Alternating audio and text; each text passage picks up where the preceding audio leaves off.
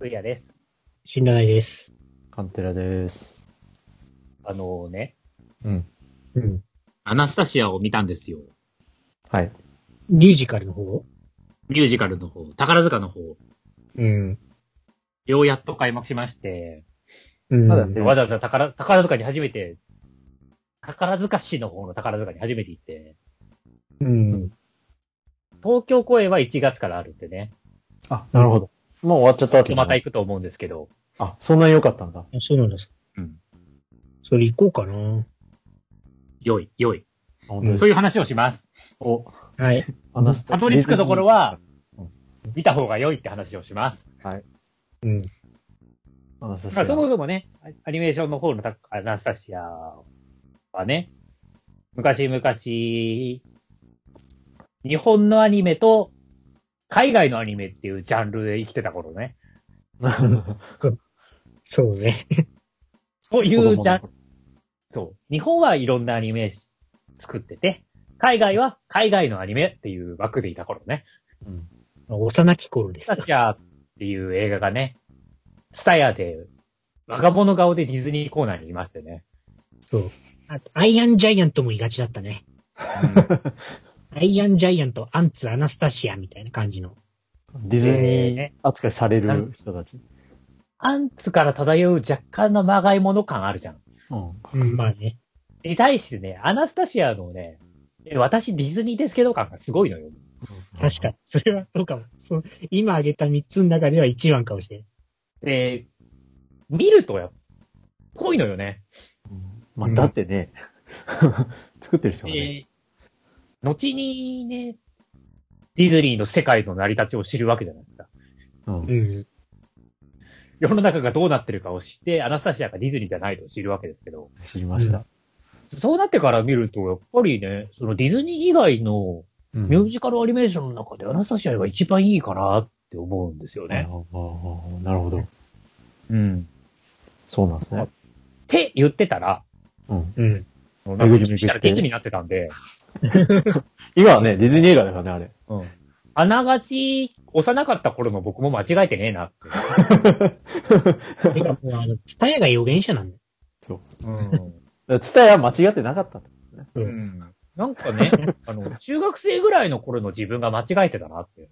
途中一回間違え気があった。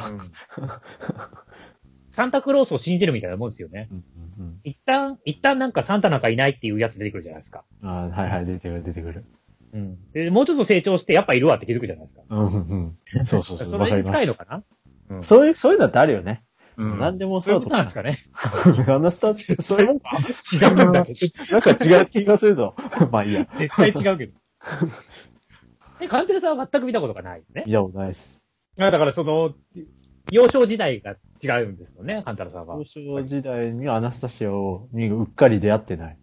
ねゴリゴリのディズニーファンではなかったですもんね。うんそうじゃん。アンテラさんは。正直は普通に、まあディズニーランドには年に一回家族で行って、うん。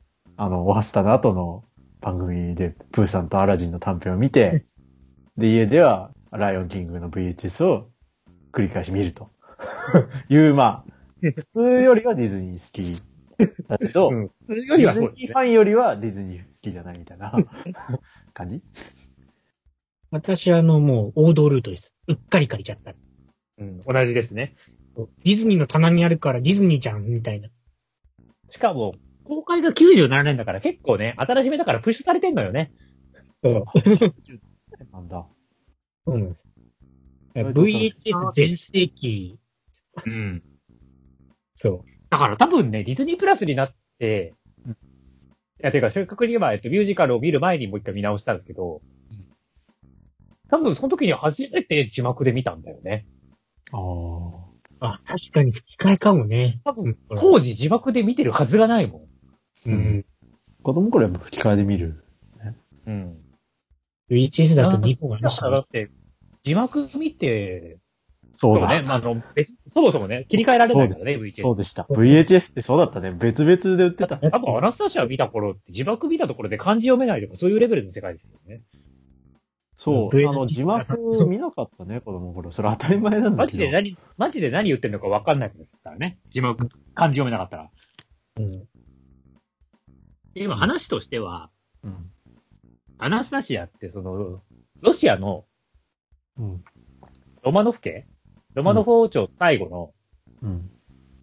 娘なんです、名前なんですよ。うん。なるほど。で、ロマノフ家がその革命軍に粛清される事件があって、うんうんうん。で、まあ全員、一家全部殺されちゃうんですけど、あ、その史実ではそうそうそうそう。はいで、そこで、子供のアナスタシアだけ、実は生き残ってるっていう都市伝説みたいなのがああ。あった。なるほど。で、なんか、その、この映画が作られた頃って、まだその都市伝説が証明されてないぐらいの頃で。本当信じてる人もいた DNA 鑑定でうん、その時にアナスタシアも殺されたことが、白骨から分かってるんですけど、あ、じゃあもう本当当に。時はまだそれもできてなかったので、うんうんリアル都市伝説だったんですよ。なるほど、なるほど。でウォそれルト、冷凍保存みたいな感じ。が、もうちょっとリアルなんじゃないかな。もっとリアルだね。当時の空気感知らないけど。うん。で、あるのか。実際もそうなんですけど、アナスタシアのおばあさんはパリに住んでるから生き残ってるんですよ。あうんおばあさんは、そのアナスタシアのことがすごい大好きで、うんで、えっと、アニメでは、その、アナスタシアを見つけた人に懸賞金を出すって言ってるんですね。へうえ。ん。一方の、主人公のうん。女の子、アーニャっていう名前なんですけど、うん。その子は記憶喪失で、うん。孤児院で育ったんですよ。うん。うん。で、孤児院を出る年齢になって、そのロシアの街に出ていくわけですね。うん。で、自分探しの、をしなきゃいけないわけですよ。うん。で、ロシアの街には、ディミトリとブラドっていう詐欺師のコンビがいまして、うん。で、この詐欺師の目的は、適当な女の子を、アナスタシアに見立てて、うん。アナスタシアの知識を教え込んで、うん。で、パリに連れてって、この子がアナスタシアですって見せて、おばあさんからなるほど。戦勝機をもらおうとうん。いう詐欺師なんですね。うん。で、その詐欺師がこう適当な子探してるときに、うん。アーニャに出会うわけですよ。うん。で、まあこいつ記憶喪失だし、うん。ちょうどいいじゃんっつって、お前はアナスタシアなんだよ、と思い込ませて、うん。で、まあ、知識を教えたりとか、こう、作法を教えたりとかしながら、うん。へえ。パリ。に行くわけですよね。そんな話だった。で、そういうのやっていくうちに、面白そだんだん、なんか、え、その情報言ってないけど、みたいな。う。うん。アナスタシア知識なのに、まだ教えてないアナスタシア知識を言ってたりとかして、おあのあれ、こいつ、本物なんじゃないみたいな空気になってきて。うん。で、実はアーニャは、その、心と鍵を持ってたんですね。うん。そこにパリで会いましょうって書いてあったんですよ。うん。で、私はパリに行くんだって、一緒に、まあ一緒に、んその話に乗っかるわけですけど、うん。そのオルゴール自体を、そのおばあさんが持ってて、うん。うん。開くわけですよね。おお。なるほどね。話よ。という話。うん。それで本物だって分かったわけね。そうそう。うん。孤独的な話だっそれが97年なんですけど、あ、これでもう、ハッピーエンド、みたいな。超ざっくり言います。で、2017年に実はブロードウェイミュージカルになってまして、うた。ん。ん。当時ちゃんと知らなかったんだけど、うん。で、3月に、えっ、と、日本初演がありました。うん。うで、ーあるって情報で僕初めてアナスタジアがミュージカル化されたって知ったんだけど、ん。うん。それも見たんで、そう、それ見たんですけど、うん。 3月なので、うん。 1ヶ月ぐらいやるはずだったのが東京15公演しかできなくて、うん。うん。え大阪公演全キャンで、うん。ああ、ほとんどできなかったんですよ。そういうこと。で、今回珍しい匠で、その、ブロードウェイからの日本初演なんですけど、うん。直後、本本来なら7月に宝塚版もやる予定で、なるほど。東宝と宝塚が、阪急が一緒になって借りてきたんですよね。うん。結構、がっつり組んでて、なんか、そのブロードウェイ版のオーブでやった方も、おばあさん役が元宝塚の人なんですけど、うん。へえ。宝塚版で主演する人と、ブロードウェイ版でおばあさんを役をやる OG の人が対談した動画が上がったりとか、うん。あ、じゃあすごいなんかコラボみたいな感じおや。へ互い、お互いやりますよっていうことをいを言うプロモーションをやってるぐらい、え。なかなか珍しい形で、しかも、宝塚版は、宝塚の、宝塚大劇場が7月で、うん。東京が8月だったんで、うん。つまり、オリンピック中に来た外国人って見せる宝塚だったんですよ。そういうことでは、またアナスタシアというチョイスもあったってこブロードウェイまんまだったんですよね。と、うんうん、で、まあ、両方見たんですね。まあ、なるほどてか3月に見て、あ、これは宝塚を見なければならないってなったんですよ。。あなるほど。うんまあ、ミュージカルアニメーションとしてやっぱり曲いいんで、アナスタジア。うんうんで、ちゃんと、アニメーション版の曲をそのまま使ってるんですよ。うん。あ、そうなんだ。うん。で、もちろん他の曲も使って、増やしてますけど、うん。で、大きいポイントが出まして、うん。さっきあらすじで言わなかったんですけど、あの、一応悪役がいまして、この話ね。うん。で、それちょっと知ってるかも。悪役が、えっとラスプーチン。うん。ああ。はい、そうまあ、だ史。実の人なんですけど、ラスプーチンを、えっ、と、魔法使いにしたものなんですよ。うん魔法使い。うん。本当はそのロシア革命軍が来てロマノフ家を追放して殺しちゃってるんですけど、うん。うん。すごくマイルドにほんわか魔法でやられたってことになってるんですね。うん。うん。で、それを今回ブロードウェイ版では悪役がラスプーチンじゃなくてちゃんとそのロマノフ家が粛清されて、で、その後悪役としての立場をやるのが、うん。秘密警察のボリシビキの長官うん。あ、そうなんだ。人が、うん、その役になるんですよ。うん。えまあだから、まあ舞台版としてはね、ーうん。ちゃんと、らしい形になってるなと思うの。うん。もう一つ、この、メインソング、うん。ジャーニートザパストっていうのがメインソングなんですけど、アナスタシアの。うん。これなかなかの名曲で。へえ。で、本当は、個人から出て、ロシアの街に向かう時のアナスタシアの、これから自分の過去を探す旅に出るっていう歌なんですけど、う。うんん。それを、今回個人出てこないんで、えかなり大胆にうん。歌詞を変えずにうん。歌うシーンをうん。かなり団体に変えました。へーで、もうミュージカルとして素晴らしい場所に変えたい。へーなんだけどシーンは全然違うのよ。へー歌詞一緒なんですよ。あ言語版だとね。うん。おー、りゃすごかったね。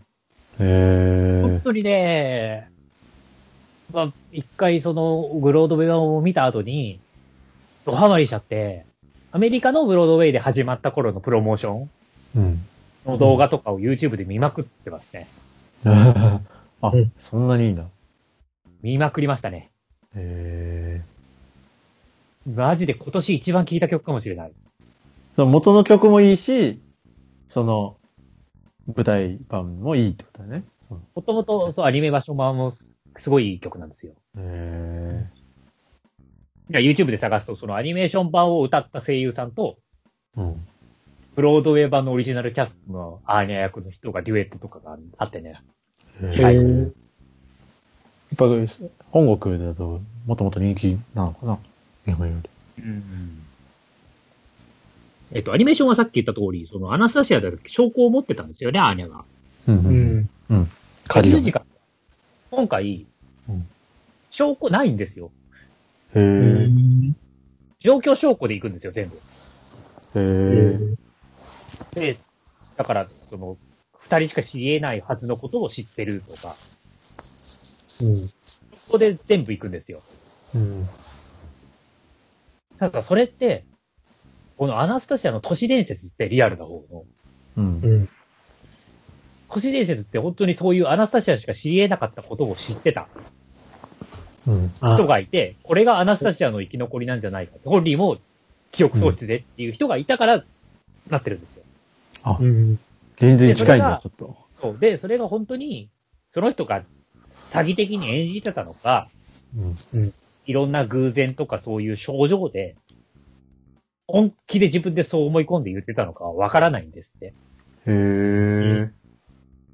だからこれって、本当にそうなってもおかしくない話なんですよ。なるほど。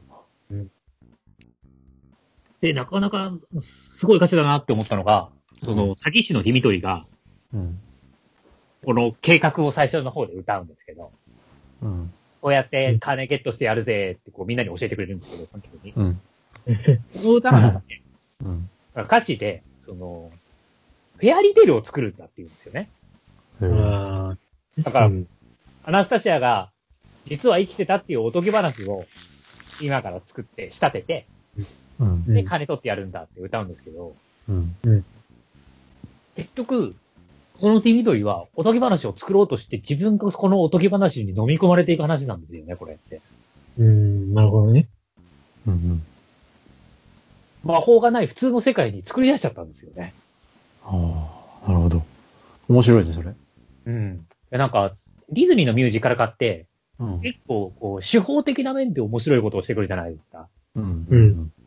であって、まあ、実際にライオンキングとかもう作品の概念を変えるほどのものになりましたし、うん。もう今やね、ライオンキングって言ったらアニメ版と舞台版両方ありきじゃないですか。まあ、そうね。本当、本当にそうだね。そう言われると。に対して、すごい、土正面から、うん。このアニメーションをミュージカルにするにはどうすればいいかを突き詰めて作ってる感があって、なるほど。すごくこれ、毎週前でよかったなって思いましたね。なるほどね。そうか。今、今やっただけだも今やるとね、多分ね、ん。手法に来ると思うんですよ。うん。なるほどう。ん。で、そう、宝塚。宝塚はね、一個問題がありまして、宝塚問題。うん。宝塚問題。宝塚って、うん。メインは男役の人じゃないですか。トップスターって。そうですね。はい。で、その、その相方としての娘役のトップがいるじゃないですか。うんう。ん。ってことは、あ、そっか。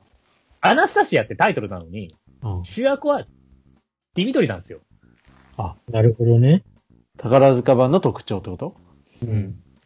で、なんと、宝塚、うん。えーディミトリのための曲を、ブロードウェイスタッフが一回作りました。おえ、ええ。たこれ、このため宝塚に、版でしか聞こえ、聞けない、ブロードウェイ版のスタッフが作った曲ってのが一個あるんですよ。 すげえ。やばいですよ。あ、さらに、うん。さっきの通り、これのメインソングは、うん。アーニャが一人で歌うジャーニーズ・ザ・バストですよね。うん。うん。いや、主役がメインソング歌わないのはダメでしょ。うん。 というわけで、デュエットになります。ええ。これもオリジナルアレンジ。うん、もう、だから、これすごいのが、うん。もともとアニメーション版のジャーニーズ・ザ・バストがあるんですよね。うん。うん。で、それを位置をうん大胆にミュージカルまで変えてきました。うん今回、人が増えます。もう、もはや、一歩とどめてないはずなんだけどね。うん。なんだけど、ちゃんとしてるのよ。ええ。アニメ版かかなり、かなり変わってないあの頃とはさ、そそのうん、歌ってる人の気持ちが全然違うわけじゃないですか。うん。なんだけへど、そこに持っていくために、まあもちろんそのストーリーの中でつじつま合わせはしてるし、うん。リビドリがジャーニーズ・ザ・パストを歌えるようなうんストーリーをこうちょこちょこ挟み込んでるし。で、なんだけど、もう宝塚詳しくないからさ、うん。うん。そんなに見てないからって、あの、詳しい人に聞いたんだけど、うん。見終わった後。普通結構変えるらしいのよ。うん。今回、かなりブロードウェイそのまんまなんですよ。へえ。ブロードウェイそのまんまなのに、メインの曲だけ歌ってる人が変わるっていう。すごいな、それ。普通、辻褄合わないけどね。で、すごいのが、 うん。これ、なんで、プリンセスストーリーなのに、うん。主演で、メインのところに、男の人が入ってきたせいで、うん。プリンセスストーリーにヒーローが入り込んできたんですよね。ああ、ああ、なるほど。よりね、対象が広くなったんですよね。ああ。面白いですよね。宝塚場っていう、うん。客層がかなり女性に偏るはずなのに、うん。すっごいうん、男性が参加できる話になるっていう。うん。うんうん。うん。面白いね、それ。うん。で、やっぱりね、宝塚なんです。まあもちろん最後にレビューがあるわけですよ。そうね。で、ジャニーズ・ザ・パスト、最後には流れないので、ミュージカルだと。うん。その、エンディングの曲は別の曲なので、う。うんん。やっぱりね、最後に聞き直せるって最高だよ ね。やっぱり最後にね、もう一回聞くたらね、ボロボロ泣いちゃうもんね。そんなにいいんだ。うん。いやーえー最高です。レビューが最後についてくるっていうのも含めると、宝塚版の方がいいかもしれないって思ううん。レベル。なんと。いやでちゅ全然注目してなかったな。でもキャストが良かったからうん、すごい良かったんですけど、うん。そりゃその歌の上手さとかいう面で比べちゃうとさ、うん。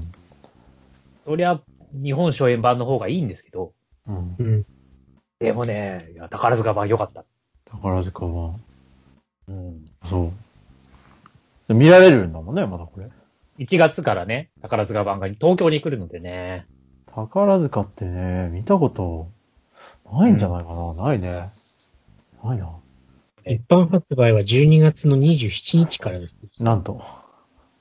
あと、まだ出てない宝塚の人たちがディズニー歌う余会はい見たことがあるんですけど、ああ。それはただのレビューで、うん。ストーリー付きのものも、がもう一回見たことあるぐらいだったんでね。うんうん。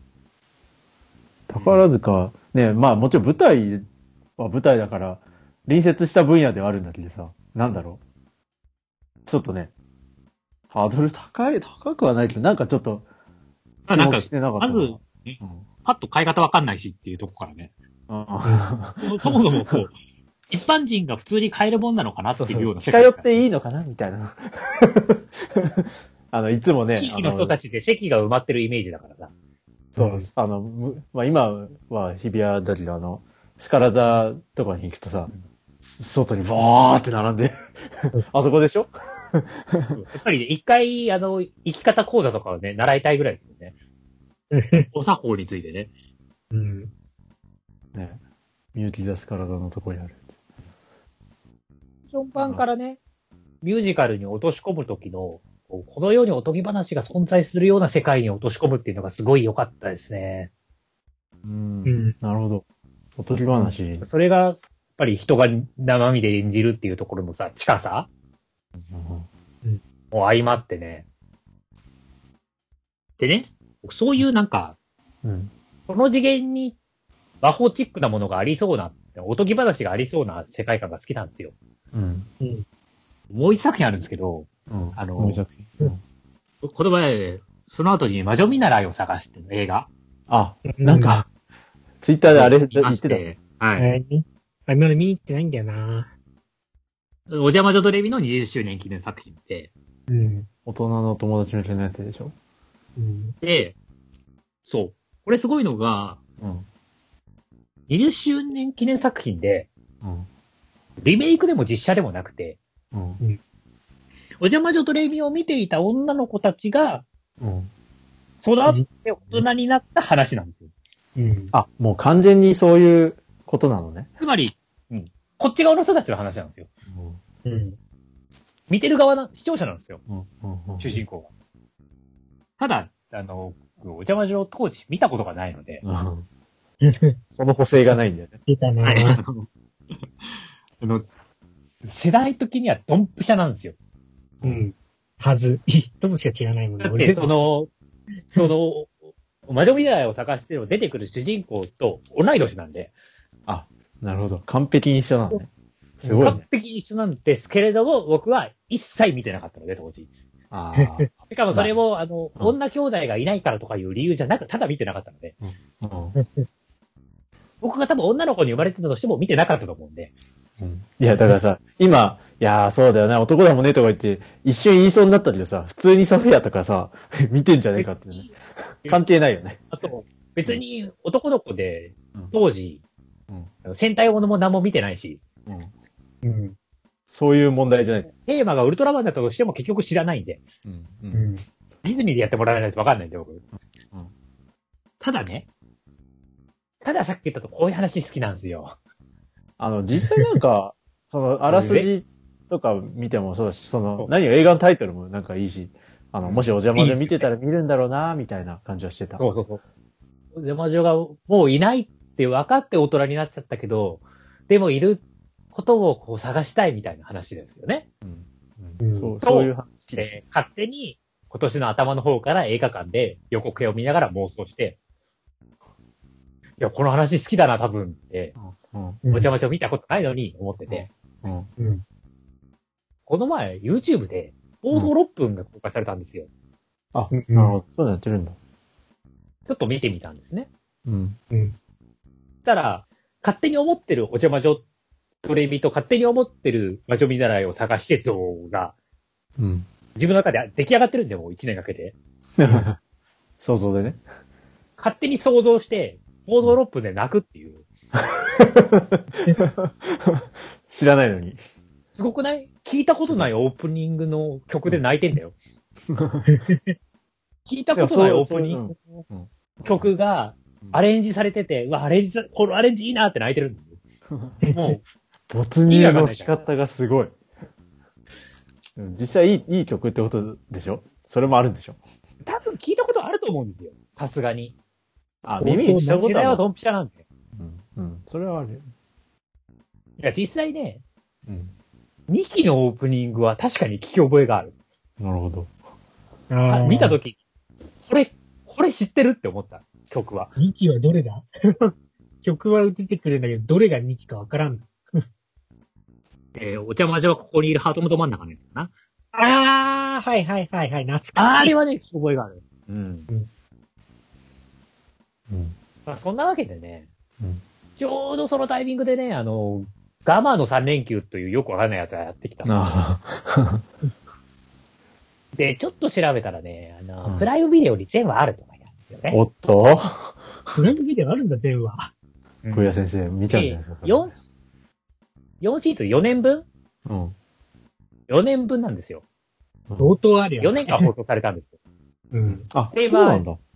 うん。年間ものなんで、まあ50話ちょいじゃないですか、大体。うん。あるよ。で、200話なんですよね。うん。 4シーズンっていうとさ、こううん軽いんだけどさ、うんう。ん。うん。週3刊シもーズンのだ。が多いのよね。そらすね、毎週もんだからね。計算してみるとさ、うん。去年僕がやり、やっちゃった、あの、クどうですかクローンウォーズ反乱者たち全10シーズン足すと200話ぐらいなんですよ、ちょうど。あ、そうなんだ。うん。というわけでね、え3連休で見ました。え全部全部。マジで全部見られるか、あそれ。れ、そんなこと可能なの全部見ました。え、それね、もう、ずーっと iPhone がもう手の上にあるみたいな状態じゃん。まあまあまあまあ、あの、なんかしながらとかもずっと流してるし、うん。あとテレビでもずっと流してたんで、うん。 200話ぐらいあるから、だいたい60時間ぐらいある。70 202話とか3話とか、うん。それ3連ちょ休っでとなん物か、理的に終音わる楽の的なのが10話ぐらいあるから、215話ぐらいうん。それ何不眠不休で見たわけな まあ、ぼーっとして見てる時もあるし、まあ、シーズンフィナーレとかになるとちゃんと見るし。まあ、もともと、ね。星座見て、してみるものではない。あ、と、ほら、まあ、20分でね、オープニングとエンディング切ったら、賞味10、はいはいは9分ぐらいうん。い。とはいえね、3分の2ですって言ったってさ。で、映画を見に行きましこた。れ二日ぐらいでねあ、ちゃんと見てから行ったんだ。そう。すごい。いや、偉やいっ。ぱりね、やっぱり予習していかないとさ、うんすごいね。なここっちになりきらなきゃいけないから、その、20年前に見てた子に。さすがに歌丸師匠でもやんないんじゃないか、それ。あのー同じ週にやることはないと思います。うん。歌丸さんだったら、ガチャに入れそうだなって思ったとこから見始めるから、計画半的年な前ぐらい。でっていう。話をしたら、あの、インスタで町駒さんに惹かれたね。 いや、で、マチコマさんじゃなくて、町聞駒くさんのよポッ。ドキャストでも言及されたんでね。あいつ全話見て見てきたっていう話をね、ポッドキャストでされてすごいな。て、まあやっぱりさ、20周年記念作品なんで、うん。まあなんか懐かしい要素あるわけじゃないですか。こうんうんう、細かいシーンとか細かいセリフでね、お邪魔女ドレミのセリフとかを入れてみたりとかね。うんうんあのシーン。こっちさ、見たのついこの前だからさ、うん全部わかるし、まあそうだね。いや、なんならリアルタイム世代よりも詳しいよ。はっきり言って何の懐かしさも覚えないのよ。そうそうだ。うんだって今週なんだもん全部。うん。見たばっかりで。で、魔女みたいなのを探してがさ、そういう、ね、こっち側の人の話っていうのを楽しみにしてたんですけど、うんお邪魔女ドレミもなかなか良くて。あ、その、テレビシリーズの方うん。え魔女見習いになって魔法使いを目指す話なんですけど、えうん。うん。魔法がある話ってさ、うん。まあ大体ざっくり 2, 種類あって、ううん。ん。一つが魔法が当たり前にある世界うん。うん。あるじゃないですか。うん。うん。で、もう一つが一般人は魔法を認識してない世界。ううんん。ハリーポッター的なね。そうそうそうそうそう。うん。あるわけじゃないですか。で、お邪魔女は一般人認識してない方なんですよ。あ、ハリーポッターの方うん。そう、そうバレちゃうと、うん。へあの、魔女ガエルになっちゃうんですえ。バレたら絶対にいけないんですよよ。。そう。ハカエリルになっちゃうんです。まあ、ざっくり言うともう死ぬぞぐらいなんですよ。ポへ感覚的に。うん。そ、それがもうなんか、絶対の禁忌として書かれてる。え。なるほど。で、その、世間が魔法、ね、世の中の人が魔法を認識してない世界観って、つまり、この世界とリンクしやすいんですよね。うんうんうん。想像しやすいね。そうそうそう。というか、感情移入しやすいうん。実際にありそうじゃないですか。あってもおかしくないじゃないですか、この世界に。うん。まあないもんね、実際。うん。僕らは認識してるんでそすね。の、おかしいことが実は魔法かもしれないっていう、とこから生まれてるわけじゃないですか、魔法なんてね。うん。そそうね。もともとね。うん。で、それと同じ世界観じゃないですか。うん。うで、んさらに、お邪魔女、すごいところが、うん。大事な話になると、うん。魔法で解決しないんですよ。ああ、しないかへも。ーうん。普通に人力で解決するんですよ。へえ、面白いね。いや、すごい、なんか、幼児向けアニメとして、正しい教訓。で、さらに、うん。一気に関して言うと、悪役すらいなくて、うん。一気はいないね。もうなんか、結構な頻度で物語の目的を見失いかけるんですけど、うん。しかも、その、ね、各話のエピソードの展開が、うん。その魔法でどうにかなっちゃったから解決とかじゃなく、う。うんん。その主人公のドレミって女の子がうん。異常なおせっかいで、うん。なんか、問題っぽいことを見つけてきて、解決しようとするっていうベースで話が進んでいくんですよ。うん。ああ、そのね、日常的なってことで、その問題をうん、魔法ならなんかできんじゃないっつって、あやる。あ。で、そういうのが何度も続いてって、今回のエピソードはこの問題大きいなってなると、うん。急に魔法じゃない解決方法に頼り出すんですよ。へえ。で、最終話、一切魔法ないんですよ、も最終話ってその、に200話目ってことう。200話の。うん最後の最後が魔法じゃないんですよ、もう。へえ。面白いな。で魔法も特殊能力も何にもないんですけど、うん。その、ただおせっかいなだけだった主人公の女の子。最終はめちゃくちゃ主人公なんですよ。主人公感がすごいんですよ。へえ。どうだったっけもう忘れたな。あ、簡単に言うとその、小学校のうん。 3年生から話が始まってて、うん。 9年生になって、うん小学校の卒業で終わるんですよ。あ、うんそういうことなあの、サザエさんみたいに同じのが続くみたいじゃなくて。私、ビリキュアとか入れ替わるのじゃなくて、同じ主人公がちゃんと年を重ねていくんですよ。えで、最終は小学校の卒業式の話なの。えそれちょっとグッとくる。そういえばうん。ん。グッときそうん。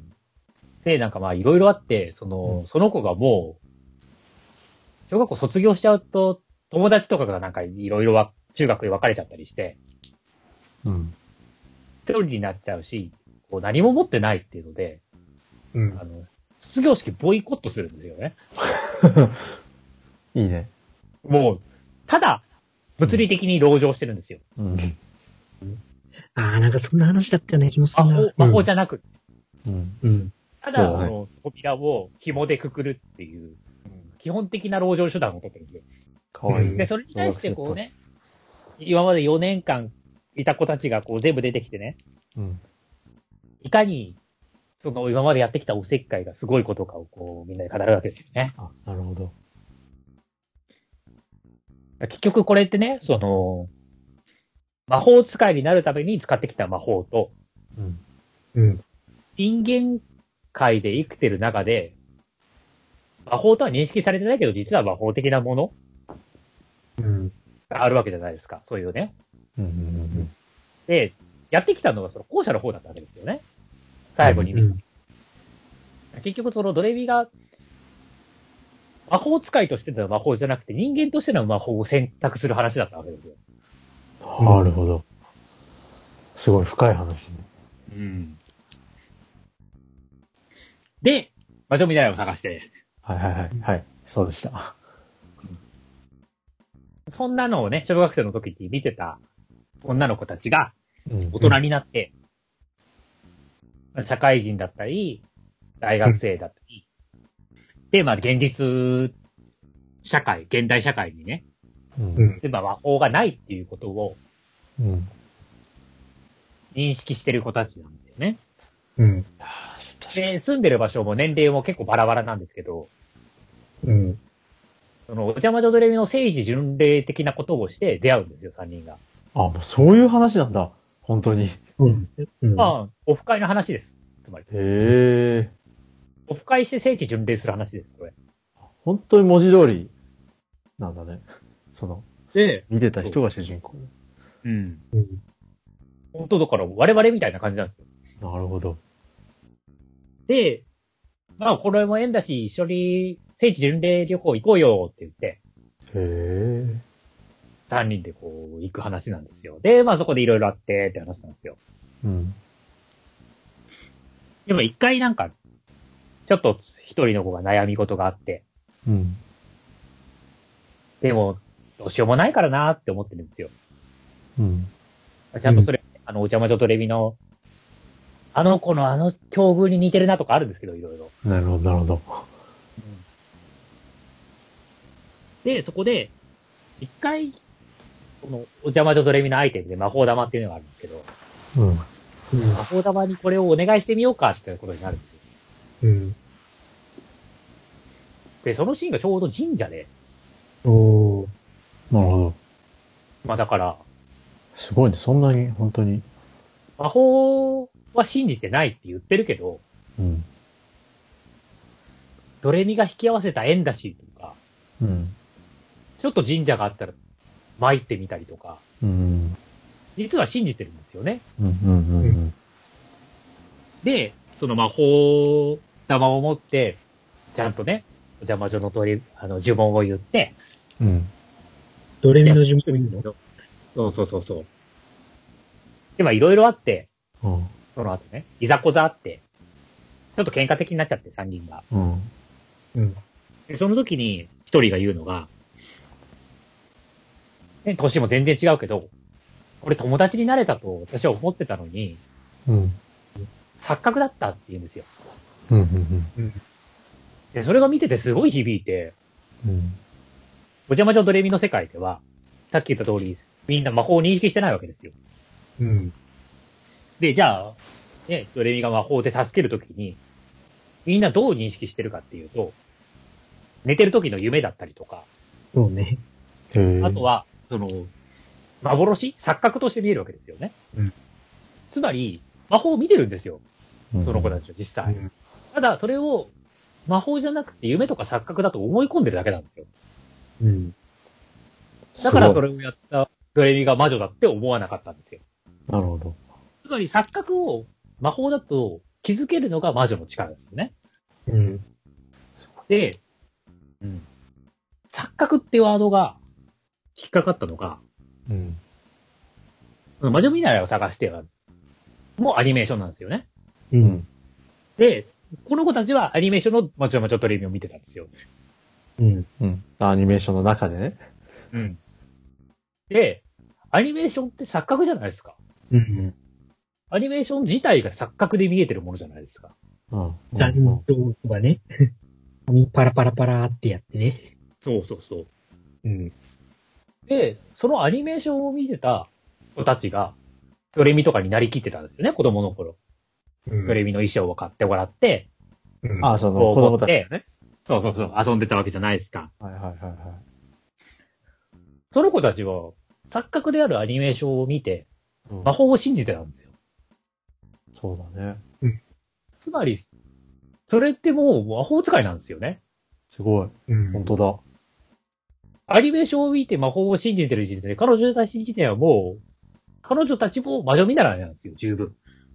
じゃあその、お邪魔女のレミの中の、と同じ、同じじゃんってことだね。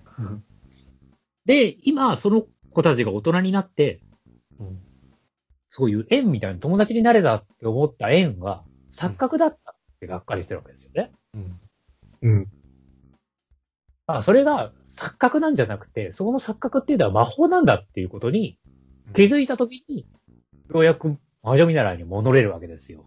うんうんうん。っていう話で、ちょ想像のね、3倍ぐらい良かったね。マジか。本来の受け取ってるポイントとはかなり違うと思います。そう、あ、うんプーヤポイントですか うん。そういう話が好きっていうことね。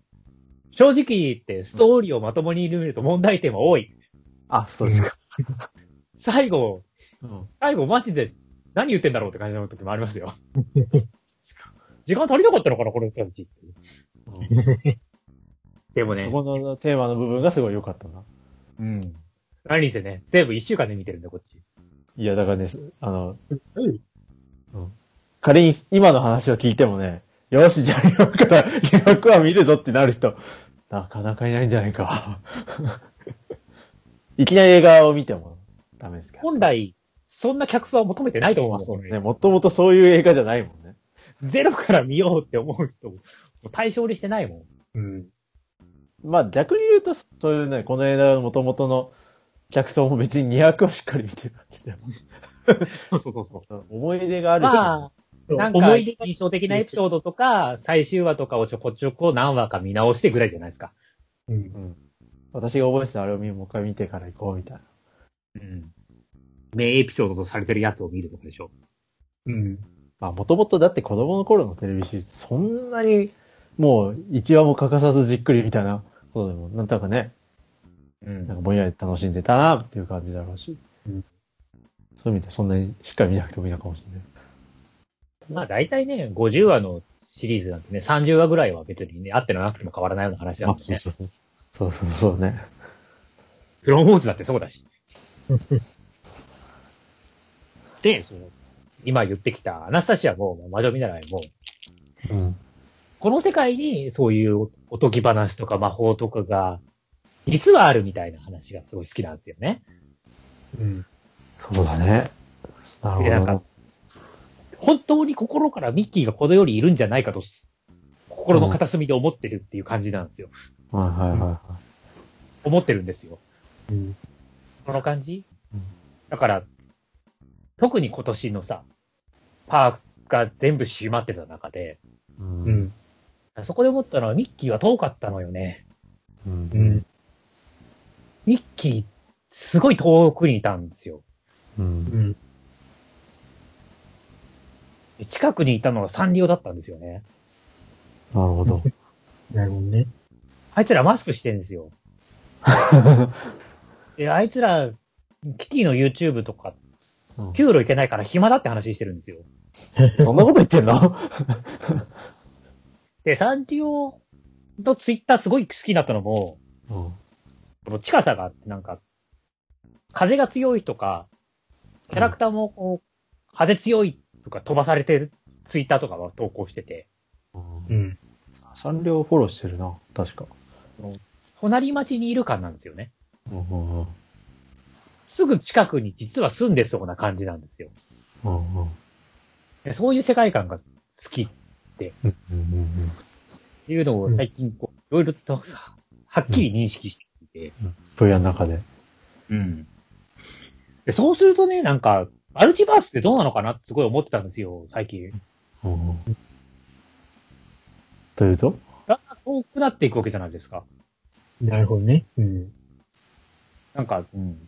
MCU とかもそういう視点で見るとさ、うん。最初はなんかすごい、現代社会とリンクしてたじゃないですか。わかるシビル王とかさ、ー。うんうん。だからもう、エンドゲーム、インフィニティ王エンドゲームはさ、うん。キャラクターを10年間追ってきたから感情移入してるけど、うん。正直地球の出来事だと思ってないじゃないですか、もう。思ってな最後の決戦、地球だろうかどこでも別に変わんないじゃないですか、気持ちも。い。うん。これがマルチバースになっていくと、どんどんそれが遠くなっていく気がし。ますますね。うん確かに、それとそうだな、なんか、そうだね。なんか、アイアンマンとか、キャプテンアメリカの最初の方って、ほとんど、ね、実際あったと思い込める感じだったけど、だからなんか、明日にでもアイアンマンが登場してもおかしくない世界じゃないですか。だキャプテンアメリカはね、だってもともと本当に戦時中のプロパガンダだったわけで、その通りだね。と、思ってちょっとマルチバースってどうなのかなって思ってたんですよ。うん。う昨ん。昨日の9時ぐらいまで。日の9時。ところがね、でもそれに対してね、この世界にはいくつもの次元が存在して、うん。心は同時に存在するんだってことを教えてくれたんですよね。ファイアボー ルが。うん。その中から、こっちが選択すればいいんだもん。っそうだうねん。ていうことにね、気づいたんですよね。うんうんうんなんか、うんそういう意味でね、すごい、ファイアボールの最終回はね、うんそういうエンタメというか、なんだろう、世界観があるものに対する考え方が、一気に覆りましたね。うん。すごいね。そう、なんか、一番自由だね。そう言われると。見方を与えてもらえた。なるほど。今、完全にあの、そのプーヤの思考と同じ流れを辿ってってるよ。おい、で、今朝ね、その、もうマルチバースゴリゴリ入ってくる MCU の情報を見ながら、うん多分昨日見てた感想と今日見てた感想で、受け入れ方が変わってます。なるほうど。ん。もう、マルチバースオブマッドネスどんと こい。マルチバースになってもマッドネスにならないもん、もう。だって選択すればいいんだから。うんそうだね。どの世界にも心を寄せることができるんで、もうん。うん。う。だって複数の次元に同時に存在できるから。うん。面白い。うん。というわけで、うん。ファイアボールによって見方が変わったっていう話です。あれアナスタシアの結局ファイアボールの話。ファイアボールに化ける。もともと好きな世界観があったけど、それ以外はどうなのかなって思ってるとこにそれを受け入れる考え方を与えてもらえたから、それはすごくでもいい。なんか、なんかね、そういうのをいろいろ考えてるとさ、なんか結論を見つけたくなっちゃってさ、そういううっかり、なんかこれが結論なんじゃないかっていうと、そっち、そっちに偏っちゃったりするからね、人ってね。この好きなものの軸にないものも愛せるようになった。おー、なそういるうほことど。ボイデボイデと同じだよね。ずーっとお座敷にとらわれてたけど、自分はこれが好きだというものにとらわれていたけど、アリアドネの糸によって救われると。いいな、その言い方やれば全部できるんだわ。 実質ファイアボールの幅がも広らがっわたれの。てたけど、 解放されてって言えば何でもありじゃん、これ。やばい。今ま話では結局ファイアボールに戻るんだけど、あの、外に出ていくようとする物語でだったでしょ、ずーっと。うん。特に、特に無印は。だからやっぱ内に閉じていくものを外に、外に、外に開いていくっていうのが、やっぱり全体のあれとして繋がってるなとは、今聞いて思った。もう、あれだね、今までうちら、かなり、かなりの拡大解釈的に実質ファイアボールって言ってたけど、ますます、も あらゆるものがファイアボールになっていくぞ、これ。そうですね。いやでも実際そうなんだと思うよ、でも本当に。別に嘘じゃなく。まあと、いうところに。魔女見習いを見るのはちょっとハードルがかなり高いと思うんで、そうね。あのアナスタシアを、まずは、まずはディズニープラスでアニメーション版から、そうね、せっかく見れるあれ。めちゃくちゃハードル低いから、お邪魔女に対して。まあそりゃそうだ。すぐ終わるから。こちら魔女はちょっとね、別バースの自分が見てるよ、きっとということ にして。僕もね、ちょあっとお邪魔状は見に行こうかどうか。かなりちょっとの迷って、かなりおかしい気持ちを持っていかないと、初見魔女見習いは厳しいと思うんで、うんやっぱ思い出補正がないとね。だから、アナかスタシ冒 頭6分で泣けるまでの妄想力。勝手に自分の中で、魔女見習いを探してを構成するっていう。だからまあアナスタシアを見て、みようかな。いや、アナスタシアでも実際、あ、アまあナスタ中々が大シ事アだはどっちにしろね、その、教養としてっていう意味でも見といた方がいいと思いますよ。仮につまらなかったとしても。うんディズニーファンならとりあえず見といたらいいんじゃないでしょうかっていう感じはずっとしてたし、今の話聞いて、いろいろ思ったな。あとは宝塚、まあ、ね、ブロードウェイ日本初演版も正直15公演しかできなかったんで、多分ね、2年後、3年後ぐらいにリベンジすると思うんで。うん、落ち着いたらね。うん。間違いなくリベンジはしてくれると思うんで、うん。うん。今そはのすね時にね、がっつり見れるように。はい。じゃあアナスタシアから始 める。そしてファイアーボール作った。ファイアボールこそすぐ見終わるからね。うん。一応、オーディオのシロニクスと全部含めてどんくらいあるんだろうね。こういう面白いニクスが長いからね。というか、サンプルをどこまで含めるかがね、うん。判断が分かれるからね。そう。ドドラマ部分だけ。まあでも、あの、テンペストの恋愛のあの、多分ドラマ部分だけを、うんドラマパートの部分を合わせると、どうなの ?20 分ぐらいで、うん。約20 10分。個ラスト合わせて1気分ぐらいになるのかな。だかうん。ら全部合わせて2時間ぐらいじゃないかな。うん。そうすると映画1本か。うん。なんだかんだでいっぱいありました。でもそれで12年。 まあ4万年を超える2分間っていうのは、あながち嘘じゃない。まあ、これ見てる人はね、全部ファイアボール見てるんで、これ聞いてる人は。そうね。その次は、まあ、アナスタシアですかね。はい。で、それでも暇だ暇だっていう人は、 お邪魔女を100話見ればいいんじゃないですか。それ、その前にクロモーズかな。うん、そう です。クローズは今後大事っぽいもん。うんクローンウォーズ を見ても治る暇な人、いいのか、そんな人。